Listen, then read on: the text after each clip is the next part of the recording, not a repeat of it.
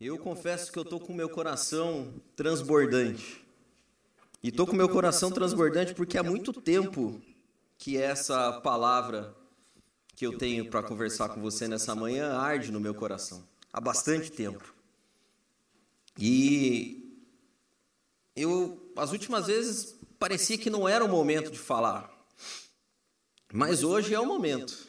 E eu creio que se você está aqui, é porque Deus tem algo a falar para você. Você crê nisso? Acredita nisso? Então eu queria convidar você a abrir a tua Bíblia em Filipenses, no capítulo 4. Talvez um dos versículos mais citados de toda a história, um dos versículos mais falados, um dos versículos mais afirmados. Sabe daqueles que você tem na cabeça para falar quando você imagina uma situação e você fala assim: eu posso tudo naquele que me fortalece. Então, esse é um dos versículos que a gente sempre fala. Mas também é um dos versículos mais, pelo menos na minha visão, mais mal interpretados de toda a Bíblia.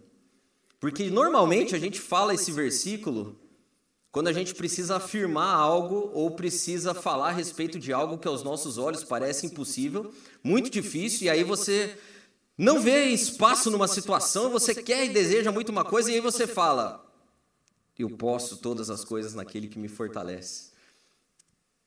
Quando algo é muito complicado, muito difícil de ser realizado, aí você é, é quase como que um.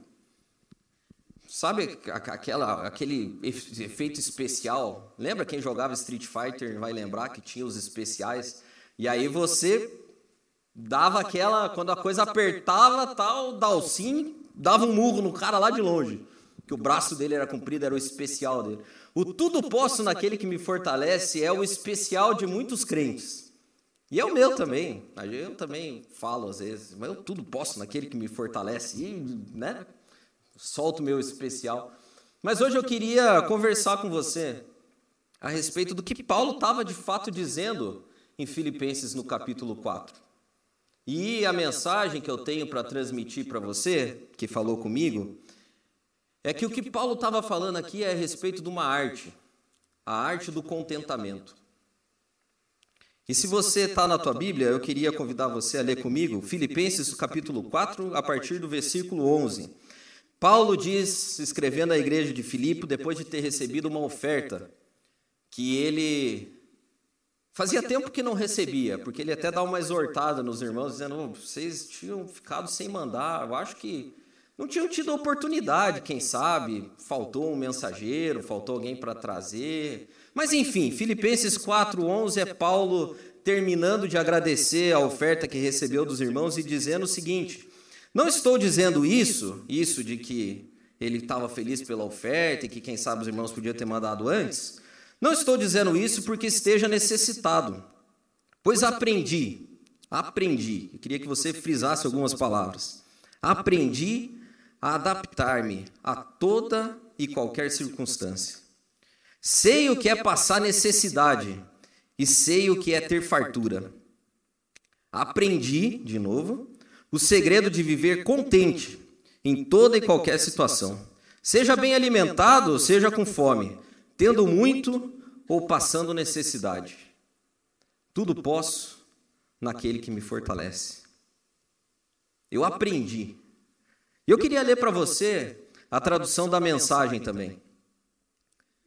Porque eu sempre que eu leio a Bíblia, assim, que eu quero, eu vou na mensagem porque ele consegue traduzir palavras difíceis em contextos que fazem mais parte da minha vivência.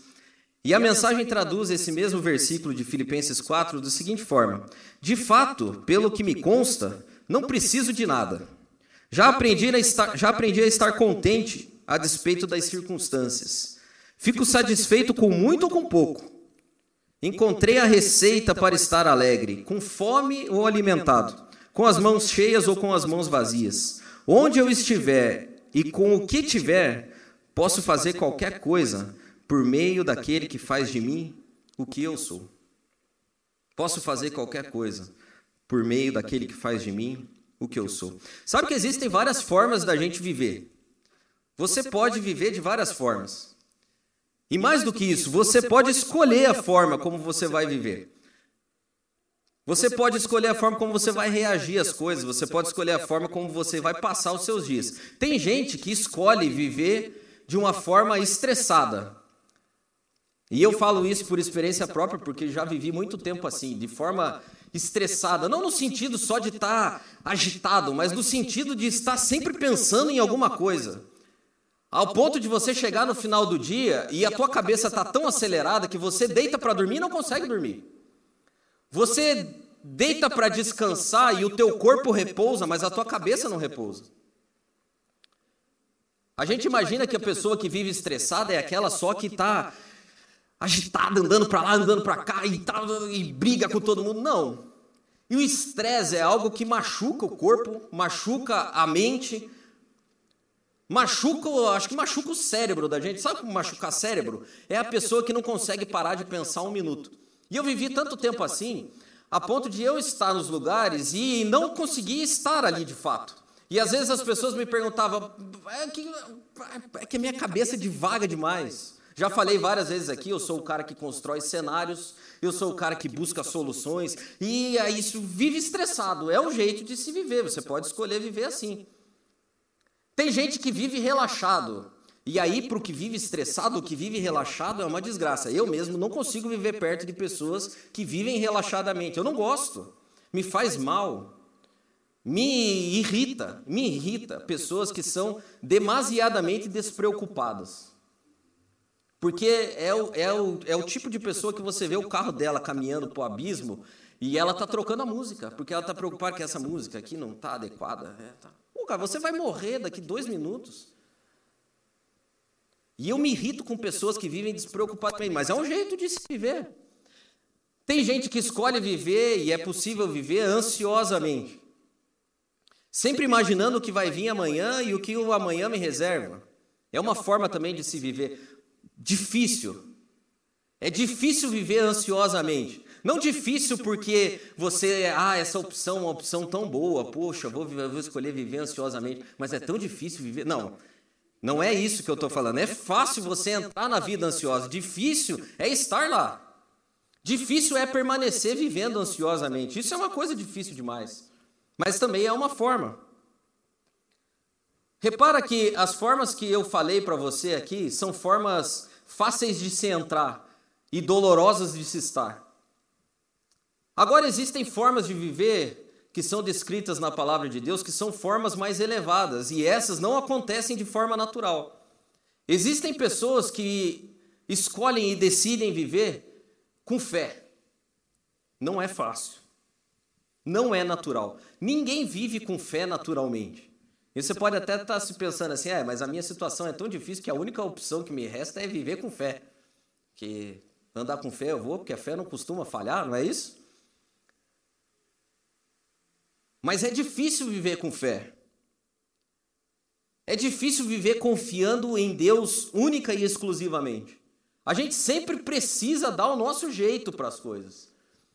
E de todas as formas que a Bíblia recomenda que a gente viva, para mim a mais difícil de todas elas é viver com contentamento.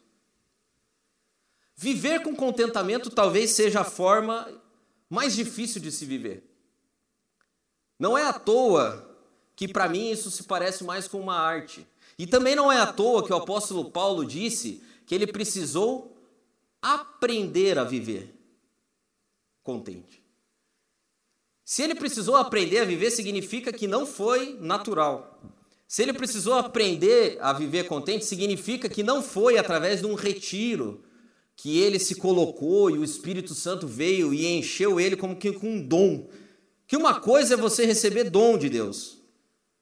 Por exemplo, se você tem o dom de falar em línguas estranhas, eu te pergunto, qual foi o curso que você fez para aprender a falar em línguas estranhas? Tem o curso? A Wizard dá cursos de línguas estranhas, não? Não. Você recebeu um dom. Eu mesmo, quando fui batizado com o Espírito Santo, sabe como foi? Eu estava no culto. E tinha-se o bom costume de orar por batismo com o Espírito Santo. E tava lá, o pessoal orando, e eu tava ali, né? Tô aqui, Deus, se quiser me batizar, tô aqui. E eu me lembro que o Marcos passou no corredor e colocou a mão na minha cabeça, e quando eu vi, eu estava falando em línguas estranhas. Mas por que, que eu estou contando isso? Porque isso é um dom. Deus deu. Aí eu não sei como. E também não sei como que eu falo. Eu não fico, não, agora eu vou falar em línguas estranhas, agora é a hora. É um dom. Deus faz do jeito que Ele quer. Existem pessoas que têm o dom de cura. E ele ora e as pessoas são curadas, mas não, ele não, não estudou medicina, não é remédio, não é médico. Agora, o contentamento, nas palavras de Paulo, não foi recebido como um dom. Ele precisou aprender. E se nós formos ver a vida do apóstolo Paulo, o cara sofreu para aprender. Ele não aprendeu naturalmente. Ele teve que passar por coisas para que aprendesse a ser contente. E eu acho muito, eu tenho essa sensação, eu não sei se vocês também a têm, que o mundo em que a gente vive, vive num constante estado de descontentamento. A gente vive num mundo descontente. Eu, quando eu olho para o mundo, eu vejo, e quando olho para mim mesmo também, muitas vezes, né? Quando a gente fala que eu olho para o mundo, parece que é só os outros. Não, eu também sou assim. A gente vive num estado de descontentamento. E sabe como que eu cheguei a essa constatação? Talvez a, a palavra que funciona como um surto coletivo é a palavra mudança. Você conversa com as pessoas, as pessoas têm uma sede por mudança. E eu acho que elas nem sabem, porque eu não sei de onde vem esse desejo de mudar. Vamos mudar. Sabe, é, é aquele. Tem que mudar isso aí, tá ok? Lembra? Da pessoa que falava isso? Mas se você for perguntar a fundo para a maioria das pessoas, mas o que, que a gente quer mudar? Ou o que, que você deseja mudar? Se você pudesse escolher diferente, o que, que você mudaria? A maioria pelo menos a maioria das minhas respostas é: ah, eu não sei, eu só sei que do jeito que tá não tá bom. A gente vive num estado de descontentamento. O mundo tem como uma ofensa a ideia de que as coisas continuem como são. A ideia de que você pode simplesmente relaxar e falar: ó, oh, cara, tá bom. Tá bom assim. Ah, e essa casa? Tá bom. E esse emprego? Tá bom. E esse casamento? Tá bom. E essa igreja tá, tá boa também. Aí é, pega que nem eu, já pensei, ah, esse cara é muito despreocupado da vida, tá tudo. Mas é o contentamento, lógico que a gente vai ver que ele não é tão simplista assim, mas são a capacidade das pessoas olharem para as coisas no estado que estão e falar assim, cara, não é que eu deseje que a coisa continue assim, mas eu também não vou me consumir. Eu não vou viver num estado frenético de busca por uma mudança que eu às vezes nem sei o que é. Porque o resultado dessa busca desnorteada por uma mudança que a gente vê na sociedade atual é ansiedade, frustração e tédio. As pessoas vivem ansiosas porque esperam por uma mudança que elas não sabem o que é. Elas vivem frustradas porque a vida delas nunca é boa o suficiente. E aqueles que têm uma vida que aos olhos dos outros são é uma vida boa o suficiente, normalmente são entediados. Normalmente vivem, cara, será que é só isso que é a vida? Será que eu precisava de uma outra resposta? Tem que mudar, tem que fazer outra coisa. Eu tenho para mim como certo que o que mais falta no mundo hoje é contentamento.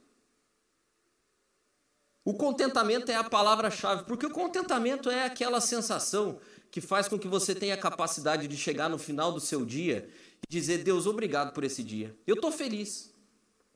Eu estou realizado. Ou, Eva, eu estou satisfeito.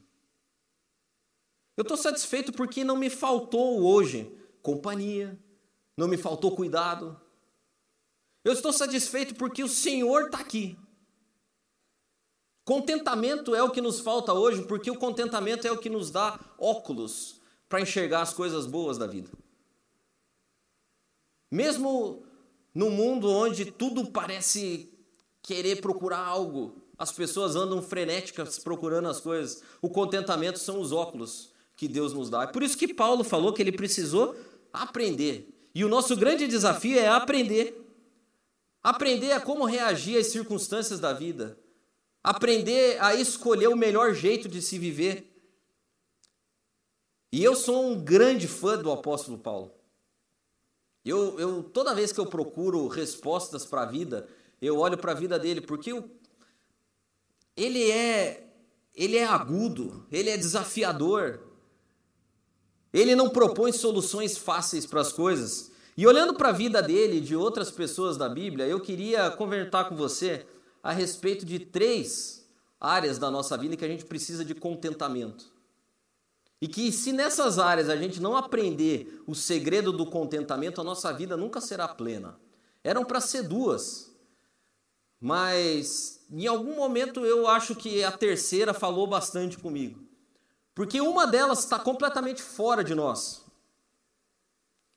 É uma sobre a qual a gente não tem controle, a gente não tem domínio, a gente não tem absolutamente nada a respeito dela, a não ser o que ela causa em nós. A segunda é algo que é somente nosso, está dentro de nós. Não é possível que o exterior mude isso. E a terceira é uma mistura das, três, das duas coisas. Por isso que ela ganhou um espaço aqui. Mas eu queria caminhar com você sobre algumas histórias e algumas passagens para que a gente entenda como a gente pode viver contente num mundo completamente descontente. E a primeira das coisas que acontecem fora de nós é o contentamento diante das circunstâncias. E essa é difícil, mas não é a mais. O contentamento diante das circunstâncias é a gente conseguir reagir à vida, às coisas que estão fora de nós, com base naquilo que a gente aprendeu, a viver contente. Sabe que o apóstolo Paulo, quando escreveu essa, essas palavras, ele combatia também um pensamento que havia muito difundido na época dele, que era o pensamento dos estoicos, os gregos. E eles tinham uma ideia do contentamento que era uma ideia mais ou menos o seguinte: eles acreditavam que para você viver contente, você tinha que ter duas coisas: desapego e indiferença. Desapego no sentido de nada é meu, eu não me importo com nada disso, eu estou desapegado, eu tenho, não tenho, para mim tanto faz. Sabe a pessoa desapegada dos bens materiais a ponto de ser relaxado? Ou desapegada não só apenas dos bens materiais, mas de todas as circunstâncias da vida. Só que pessoas assim são o que a, ideia dos estoicos defendia como segundo ponto, são indiferentes. Elas reagem à vida sem emoção. E eu também tentei fazer isso durante um tempo, mas isso não é saudável, porque você vai suprimindo as sensações. Os estoicos acreditavam assim, então, para você viver contente, você tem que ser quase como que um monge. Aquele cara que alguém bate na cara dele e ele não sente nada, ele fica ali pleno. E a casa dele pega fogo e ele fica pleno. E o filho dele morre e ele pleno. Meu Deus. O nosso Deus nunca foi assim, porque Jesus era passional completamente. Quando ele chega no templo, lembra? Eu já falei disso aqui esses dias. E ele vê as pessoas vendendo as coisas. Ele sente o quê? Raiva, ira. Ele fica violento, inclusive. O nosso Deus não é um Deus indiferente. E aí você pode olhar para aquela passagem de Jesus e pensar assim: perdeu o controle aí, ó. Mas não era isso, ele sabia exatamente o que estava fazendo, tanto que eu disse aqui naquela vez que Jesus fez o quê? Fabricou um chicote com o qual bateria nos caras. Olha que autocontrole. Eu tô com raiva de você, eu tô vendo você fazer essas bobagens todas, mas eu preciso pensar naquilo que eu vou fazer também. Então a Bíblia diz que Jesus senta e começa a fazer um chicote. Quanto tempo leva para fazer um chicote? Uma meia hora, pelo menos, quem sabe? Eu eu não sou fazedor de chicotes, mas eu acredito que em menos de meia hora não, não se faz um chicote. Ele precisou elaborar. Então a ideia dos estoicos de contentamento vai completamente fora daquilo que a Bíblia ensina. O que Paulo estava dizendo, e a visão mais aprofundada dele, é que o contentamento não vem apenas com é, abstenção das sensações o que o apóstolo Paulo estava dizendo é que você precisa, apesar de tudo, apesar do que acontece, como você reage à situação é que é mais importante. Paulo estava dizendo que ele não era alheio às circunstâncias, porque 2 Coríntios capítulo 7, 5, quando ele fala de, a, a, a respeito da obra que ele estava fazendo e da, da forma como ele sentia as coisas, das circunstâncias que rodeavam ele, ele diz o seguinte: quando chegamos à Macedônia, a nossa carne não teve repouso. A nossa carne não teve repouso, é que ele estava, cara. Olha o que ele diz: antes de tudo, fomos atribulados, por fora temor, por fora combates por fora havia briga, havia dissensão, havia dificuldade. E por dentro havia temores. Significava que o apóstolo Paulo sentia medo diante de circunstâncias. Mas esse mesmo apóstolo Paulo diz que aprendeu o segredo de estar contente em toda e qualquer circunstância. Tendo lutas ou estando em paz. E o segredo dele é que ele pode todas as coisas com o poder de Deus que atua dentro dele. E é muito interessante que o apóstolo Paulo, ao escrever essas palavras, não estava não tava num monastério retirado. O apóstolo Paulo, ao escrever essas palavras, ele estava preso em Roma. O apóstolo Paulo tinha visto a sua reputação ter ido por água abaixo. O apóstolo Paulo, que era alguém que, nas palavras dele mesmo, tinha estudado, falava idiomas fluentemente, era influente, era cidadão romano, agora estava preso, passando frio, passando fome, passando todo tipo de intempéries que a vida pode, pode dar para ele. As igrejas que ele tinha fundado estavam em conflito. Não havia um, um refresco para o Paulo, mas ele diz o seguinte, cara, eu preciso estar contente. As coisas que estão acontecendo precisam fazer um caminho dentro de mim e não me destruir. Paulo aprendeu a manter a estabilidade. E talvez a estabilidade é o grande fruto do contentamento. A estabilidade é aquela sensação de que as coisas podem não ir tão bem ao teu redor, mas você não se desespera. E aí eu invejo as pessoas que são tranquilas na vida. Porque normalmente elas não se desesperam diante das circunstâncias adversas. Elas conseguem manter uma estabilidade. Elas conseguem se adaptar, como disse Paulo, a toda e qualquer circunstância. Elas conseguem descansar em Deus diante de toda e qualquer circunstância, mas não é fácil. Não é fácil porque nós normalmente somos termômetro. Uma vez eu vi uma analogia num comentário bíblico. Eu não me lembro agora o nome do teólogo, mas ele, quando falava sobre o contentamento, ele usou uma analogia que para mim é perfeita. Ele disse o seguinte: a diferença entre o termômetro e o termostato. O contentamento é exatamente a diferença entre o termômetro e o termostato. A maioria de nós, eu, eu sou assim, reage como termômetro. O termômetro é aquele instrumento que pega a temperatura que está no ambiente. Então, assim, se está calor, o termômetro marca calor. E aí o termômetro age como? Age como calor. Ele fica quente, levanta. E as pessoas que são termômetros são assim: se está quente, ela está quente. Se está frio também, o termômetro é frio.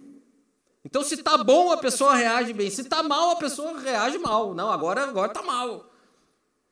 O termostato, nas palavras desse filósofo teólogo, é diferente. O termostato é aquele instrumento que ajusta a temperatura. Então você programa lá no ar-condicionado 22 graus. Eu mesmo gosto de programar 18 graus. Eu gosto de friozinho. Eu programo 18 graus. Não importa a temperatura que esteja lá fora, ali dentro vai ficar 18 graus. O contentamento é o nosso termostato. O contentamento é um instrumento que nos dá a possibilidade de reagir conforme algo pré-programado no nosso, no nosso ser. E é difícil, cara. É difícil. É muito fácil ser termômetro. É muitíssimo difícil ser termostato. É preciso muito Espírito Santo para que a gente seja termostato na vida. Ser essa pessoa que tem a capacidade de, nos momentos mais baixos da vida, não se deixar abater. E também nos momentos mais altos da vida, não se deslumbrar. Porque é exatamente isso que o apóstolo Paulo era. O apóstolo Paulo era o cara que, anos antes de escrever essas palavras, veja só, estava falando na praça. E os caras falaram para ele assim, cara, você é muito inteligente para estar tá falando na praça. Nós não temos, não temos nível para debater com você aqui. Você precisa ir até o aerópago. Lá, sim, tem gente intelectualmente suficiente para conversar com você. O apóstolo Paulo falava em vários idiomas. Quem sabe o apóstolo Paulo era elogiado, eu tenho certeza disso. O apóstolo Paulo tinha capacidade de reivindicar quando era preso, falar com o imperador, porque era cidadão romano, eu não posso ser julgado por qualquer um. Só que esse apóstolo Paulo tinha um termostato na vida dele tão tremendo que ele falava assim: "Cara, eu não sou isso. Eu reputo tudo que tenho de mais alto por amor a Cristo. Eu não me deixo enganar pelos altos da vida. E esse mesmo apóstolo Paulo, agora preso aqui, sem esposa, sem nada, sem ninguém por perto, os amigos dele traindo, escreve assim: Cara, eu também não me sinto tão abatido assim. Posso estar perplexo, mas não desesperado, ele diz. Abatido, mas não desamparado. Eu aprendi o segredo, gente, para estar tá contente. E sabe que o contentamento é um dos maiores antídotos que a gente tem para murmuração. Uma pessoa que tem o termostato do Espírito Santo do contentamento tem um antídoto natural contra a murmuração.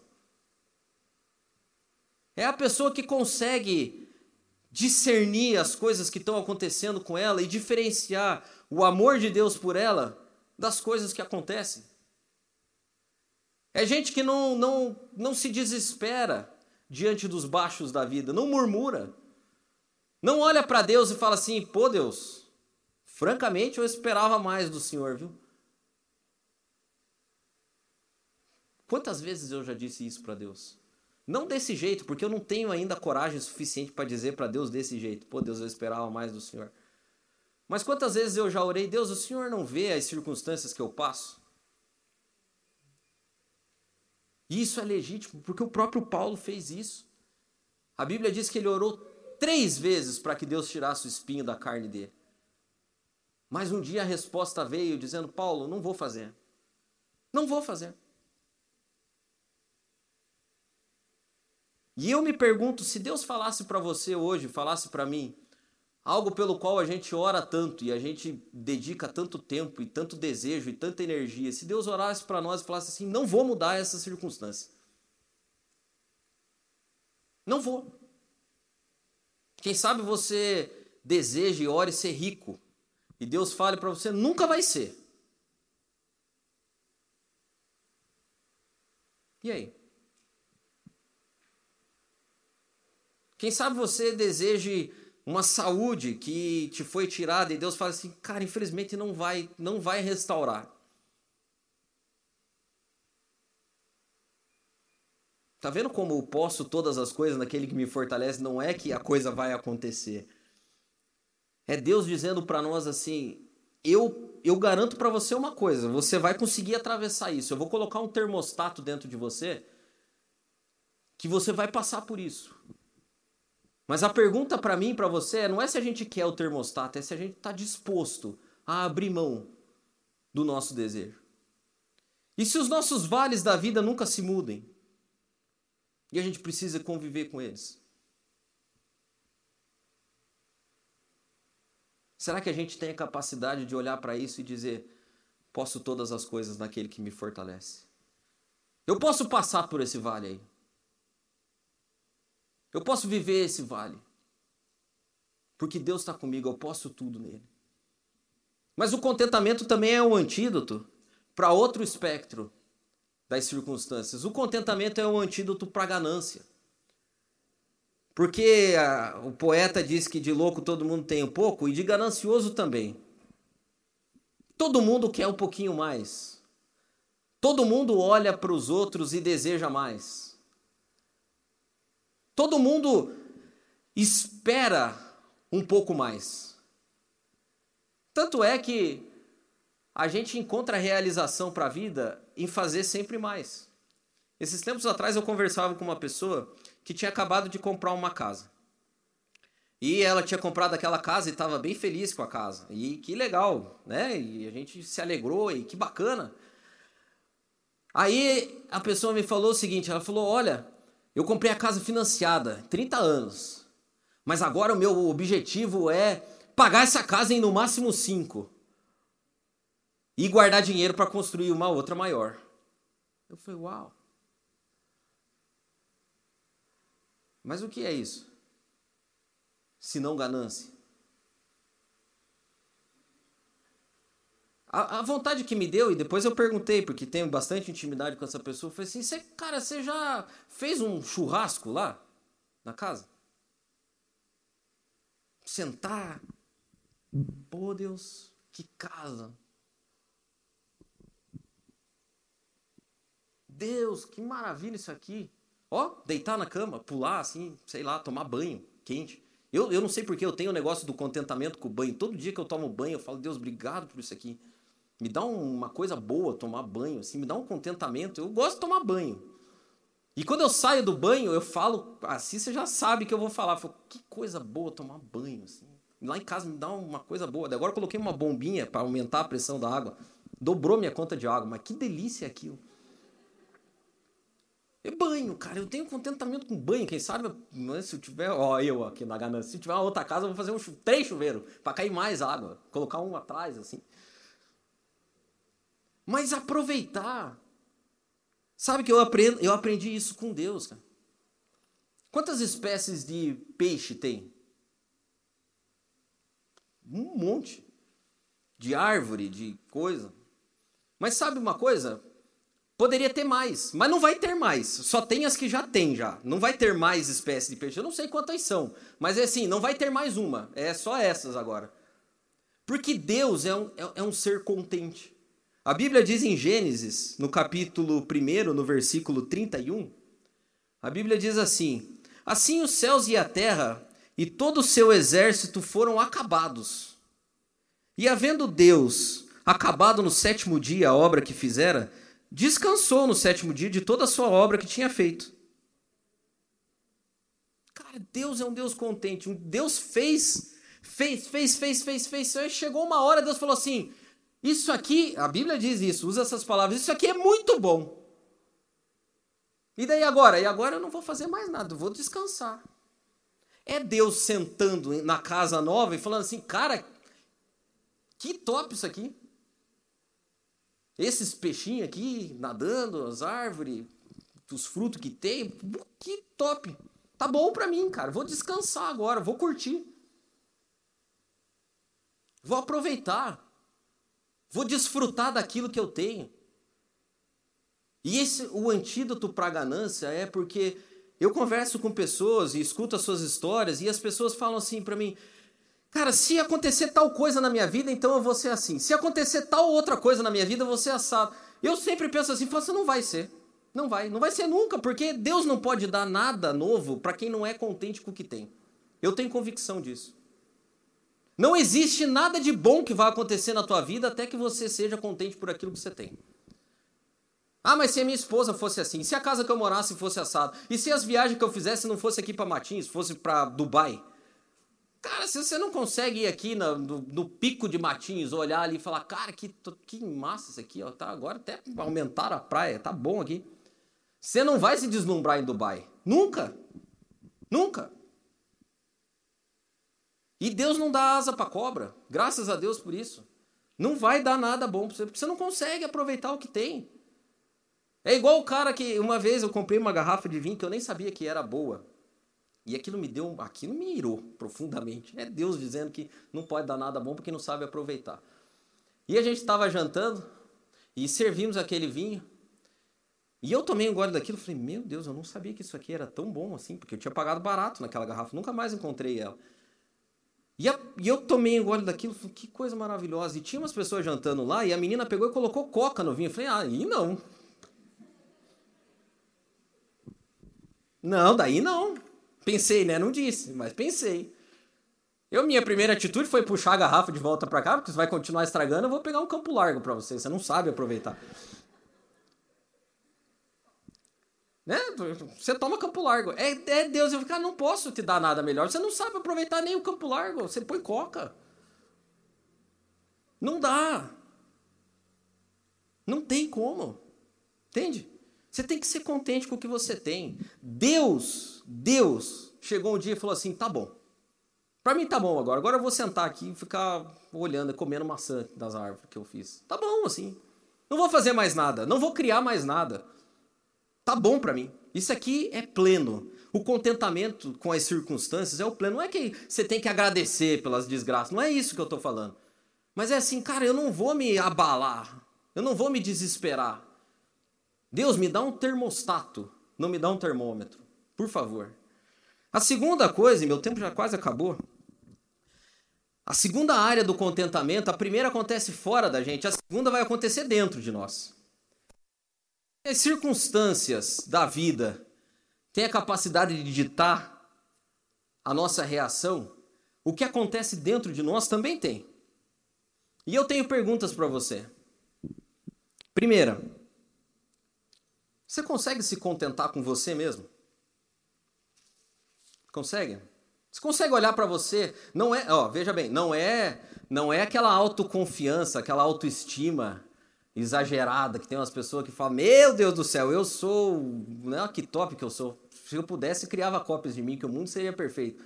Não é autoestima exagerada, não é isso que eu tô falando, mas assim, você olha para você e fala assim: "Cara, é, tá bom para mim, tá bom". Tipo, né? Tá bom. Consegue isso? E a segunda pergunta é: você foi criado, né? Graças a Deus por isso. Eu também. A gente não, não se fez. A gente não é autofeito. A, gente não, não, não é automoldado. Mas se Deus que te fez desse a oportunidade para você se refazer, a nova versão de você seria muito ou pouco parecido com a atual? Se você tivesse a oportunidade de se fazer de novo, o, o, era mais ou menos de 50% da, da versão atual que ia ter lá. Sabe por que eu pergunto isso? Porque boa parte de nós sente um tanto considerável de descontentamento acerca de si próprio. E quando a gente se sente assim, a gente começa a jogar jogos perigosos. Principalmente dois, que são os jogos da comparação e da admiração. Você quer ver um dos dos maiores venenos que agem contra o contentamento é a comparação. Quando a gente se fala de, de contentamento consigo mesmo, que acontece dentro de nós, a comparação talvez seja o maior veneno roubador de contentamento. Porque todos nós temos um pouquinho de daquele negócio de olhar para a grama do vizinho.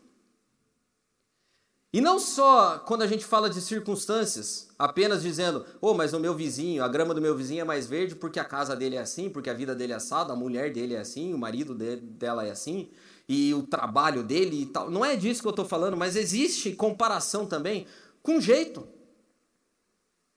Quantas vezes você comparou você mesmo com jeito de outras pessoas, com talentos de outras pessoas, com habilidades de outras pessoas, com reações de outras pessoas à vida?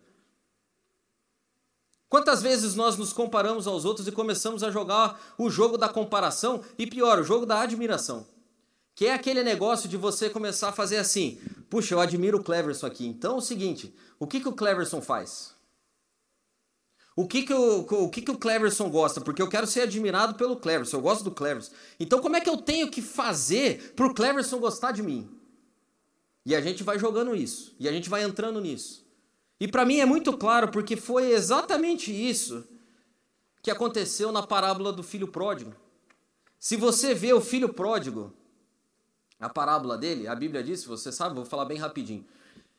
A Bíblia diz, conta a história de um homem que tinha dois filhos. O mais novo pediu a herança do pai e falou assim: Pai, me dá minha parte na herança que eu vou me embora. E foi embora para uma terra distante, gastou tudo e começou a viver mal. E começou a comer comida de porcos. Até o dia que ele, caindo em si, falou assim: Puxa, na casa do meu pai tem tantos empregados, eles têm onde dormir e o que comer. Eu vou fazer o seguinte: eu vou voltar para lá e vou dizer para ele: Pai, eu pequei contra ti, pai. Pequei contra o Senhor e pequei contra o céu. Não sou digno de ser seu filho, mas me dá um espaço para ser um escravo na casa. E a Bíblia diz que ele foi. E ao chegar lá, Deus, né, que está relatado ali como sendo o pai, o viu de longe. e mandou que os empregados trouxessem um anel no dedo dele, colocasse um anel, calçasse os pés, desse um banho e mandou matar um novilho gordo para que ele celebrasse, porque nas palavras do pai, esse meu filho estava perdido e reviveu. Mas o foco aqui não é esse, o foco é o irmão. Porque a Bíblia também conta no final que o irmão que estava no campo trabalhando e que olhava para o pai e buscava a admiração do pai, ao ouvir o barulho de longe, perguntou para os empregados: o que está acontecendo? É que o teu irmão, cara, e eu imagino que o empregado deve ter é, respondido com alegria: o teu irmão voltou. E o teu pai ficou feliz e mandou matar um boi. E a Bíblia diz que esse irmão irou-se e não quis entrar em casa. E o pai saiu para ter com ele. E ele disse para o pai o seguinte: Todos esses anos eu tenho trabalhado aqui, tenho sido fiel, mas o Senhor nunca me deu nem um, nem um boizinho para eu celebrar. E agora esse teu filho, que gastou tudo, vem e o Senhor matou um boi. Cara, eu não quero isso aí. Sabe por que, que esse jogo da admiração, do reconhecimento dos outros, ele é cruel pra gente? Porque ele funciona com na utilidade. E todas as vezes que você quiser ser admirado por alguém, quiser ser reconhecido por alguém, você vai tentar ser útil para essa pessoa. Você vai tentar fazer coisas que agradem essa pessoa. Você vai tentar viver de um jeito que essa pessoa acha que você é bom. E era isso que esse menino aqui estava fazendo. Ele vivia de um jeito que ele achava que o pai dele ia reconhecer, que o pai dele ia admirar. E de fato o pai dele admirava, mas quando o irmão voltou e o pai também mudou tudo, ele falou: Cara, não vale a pena. E esse jogo da admiração oprime a gente. Porque a gente vive nessa necessidade de ser uma pessoa que a gente não é para agradar os outros. A gente não consegue ser contente com a gente. E aí nesse jogo a gente vai se deformando, porque nessa tua busca por ser o cara, você já não é mais nem não é o cara que você quer ser e também não é mais nem você. E daí você fica ali buscando e tentando ser alguém que você não sabe nem quem é. E você vai se desfigurando. Você vai tentando achar utilidade. Eu vejo pessoas que tentam achar utilidade nas coisas, porque eu tenho que ser produtivo. Eu tenho que fazer, eu não consigo descansar, eu tenho que estar envolvido. Eu tenho que estar, porque senão meu senso de valor próprio não dá. Porque eu construí uma imagem na minha cabeça de que eu tenho que estar fazendo. Eu tenho que ser um sucesso, eu tenho que ser rico. Eu tenho que os outros olharem para mim e falar assim: "Cara do céu, esse aí é o cara, esse cara ali é o cara". Eu construí um cara e estou correndo atrás dele que nem um cachorro corre atrás do rabo. Eu construí um cara para mim, esse aqui é o cara.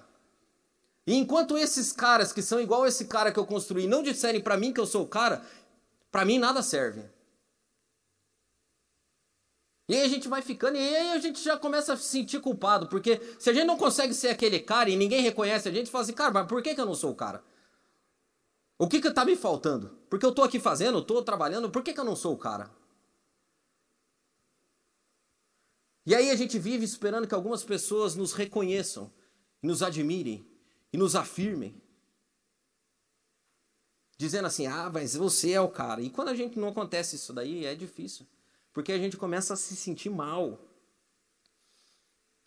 A gente se sente mal.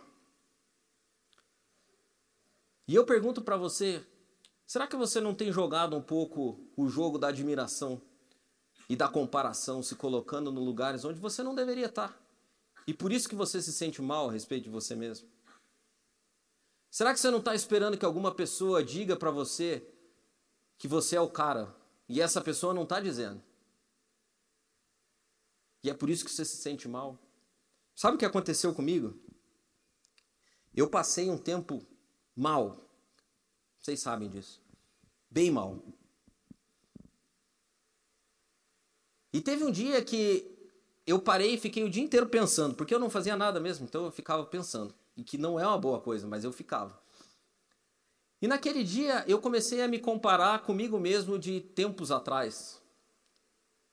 E eu falei, cara do céu, mas eu já, eu já não sou mais aquela mesma pessoa. E essa pessoa nova eu não gosto.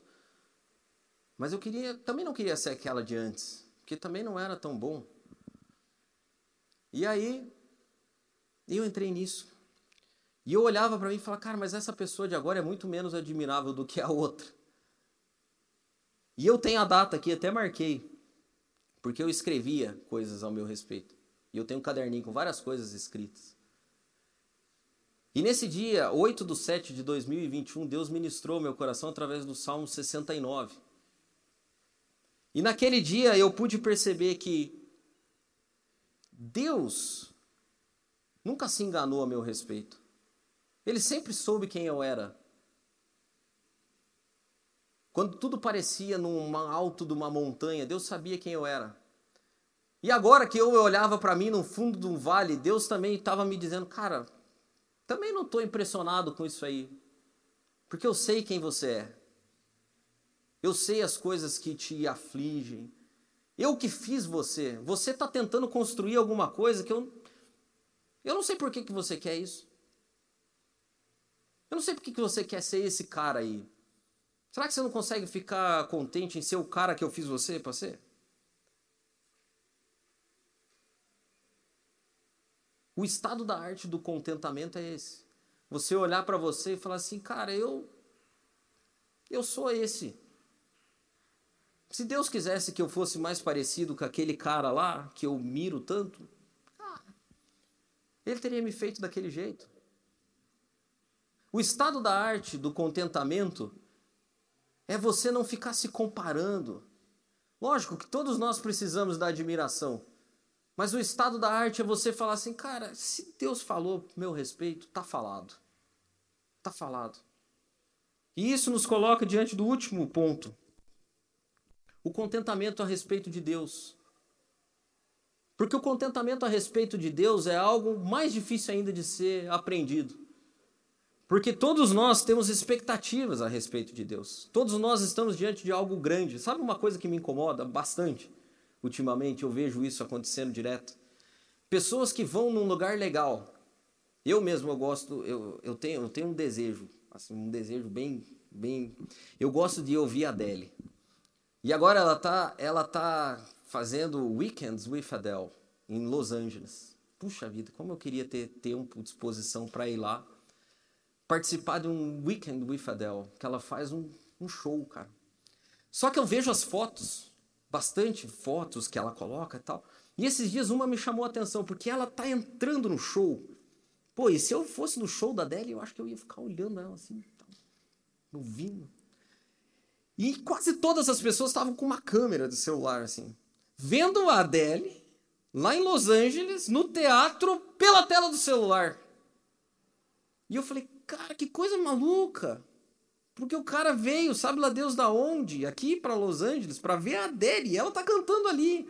E o cara tá aqui olhando ela pelo celular. Eu tô aqui olhando ela pelo celular, você não precisava. Você podia estar tá olhando ela ali. Quem sabe, se estivesse bem perto, ia saber até o cheiro da mulher. Mas somos nós diante de Deus. A gente às vezes está diante de algo grandioso demais e não percebe. Não percebe.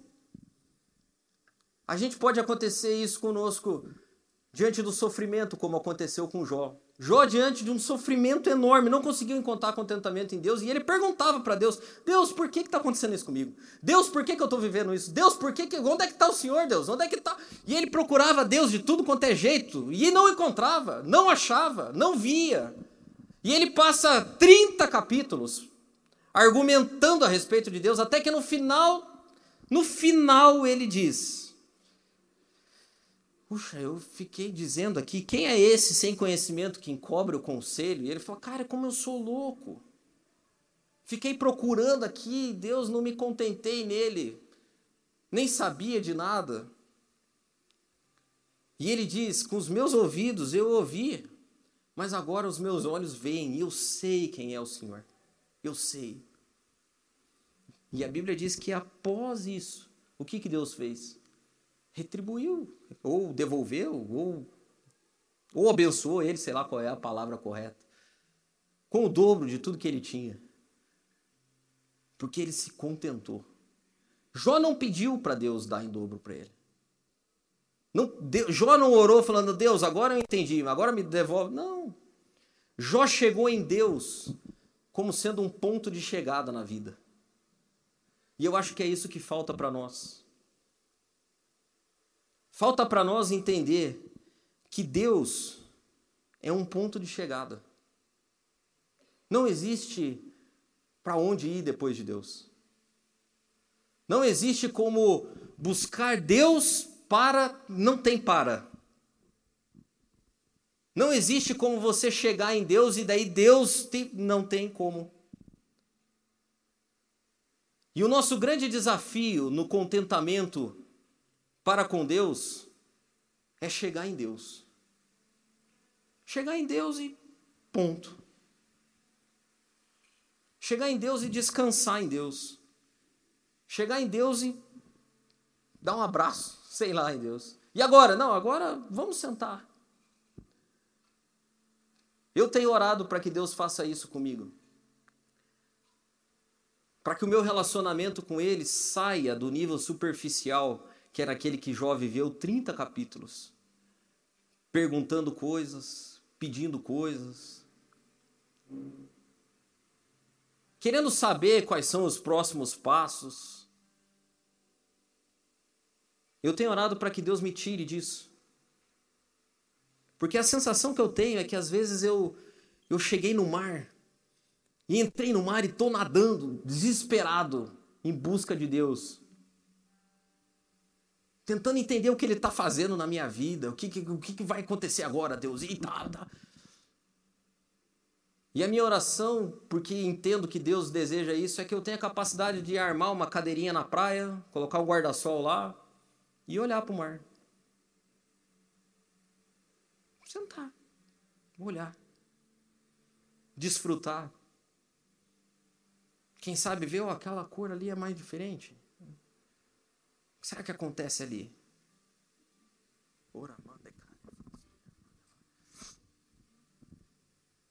Ser contente com Deus, desfrutar dele. Ter poucas perguntas, ter poucos pedidos.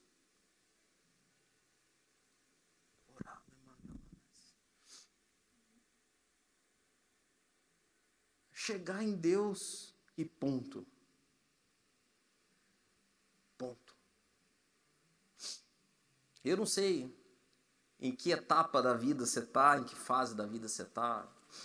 Não sei se são as circunstâncias que que estão te impedindo de ser contente. Ou pelo menos parece que estão. São as coisas que você está vivendo, quem sabe você está num vale profundo e eu não estou aqui para me desfazer das tuas dificuldades, não é isso que eu estou fazendo. O que eu vim aqui para dizer para você hoje é que Deus, através do Espírito Santo, tem termostatos para nos dar. Deus, através do Espírito Santo, tem aparelhos para colocar dentro de nós, para que a gente regule a temperatura. Vai ficar em 20. Eu quero que você viva em 20, filho. Não importa se no aerópago ou se na prisão romana. 20. Não vai ser fácil, mas eu, eu tenho para dar. Quem sabe você está misturando Coca-Cola no vinho novo. Deus veio para dizer para você, cara, aprenda a apreciar. Você está aí buscando, você parece um cachorro correndo atrás do próprio rabo buscando uma coisa. Eu queria que você desfrutasse. Tome banho. Tome banhos. Quem sabe é um Lorenzetti, agora vem o inverno, mas tome banho no Lorenzetti. Tome um banho assim, fala, Deus, cara, obrigado desse banho aqui. Seja feliz pelo que você tem. Desfrute. Não espere algo acontecer. Desfrute hoje.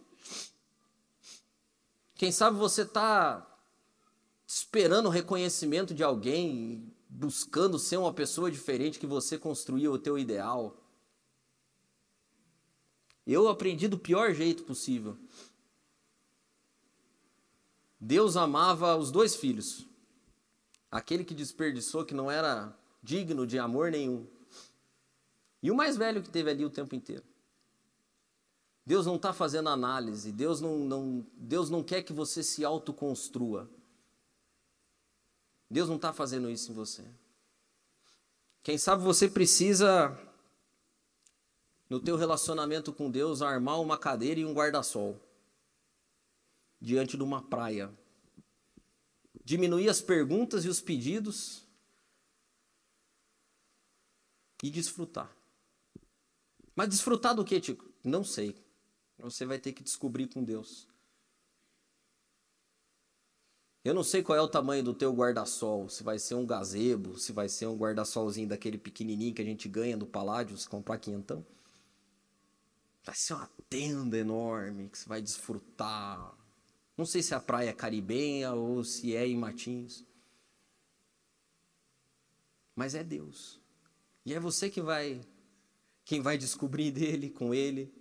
Se o teu relacionamento vai ser profundo e se o mar vai bater nas suas pernas enquanto você está ou se vai demorar para a maré subir. Não sei. Mas Deus sabe. O fato é que você tem que montar o guarda-sol e a cadeirinha.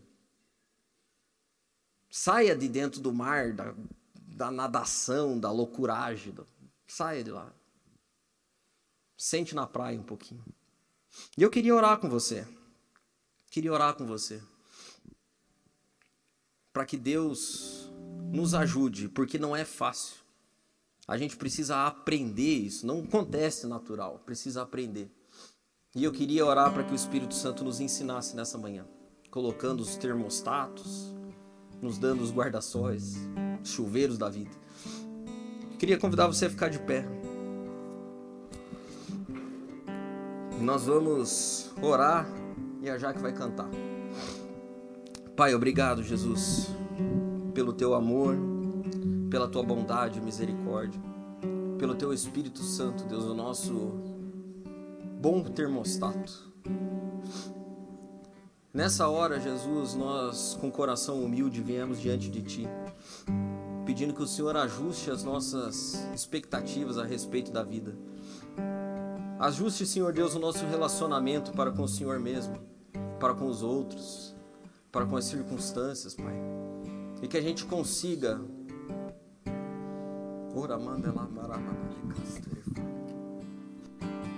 Consiga no final do dia dizer como Paulo: Eu posso todas as coisas naquele que me fortalece. Que em meio a altas montanhas, Deus, ou profundos vales, a nossa oração e o nosso termostato ecoe na eternidade. Eu posso todas as coisas naquele que me fortalece. Não porque sou bom ou porque tem algo em mim, mas há um termostato maravilhoso que regula a minha temperatura, me ajuda a desfrutar, me oferece cadeiras e guarda-sóis. Para a glória do teu nome, Deus, nós pedimos porque nós precisamos. Isso não é natural e nunca virá, Deus, de nós mesmos mas eu creio que o teu Espírito Santo doador está aqui hoje, Deus, para nos ensinar, para colocar uma frase na nossa vida, mas com o sentido correto. Eu posso todas as coisas naquele que me fortalece. Amém.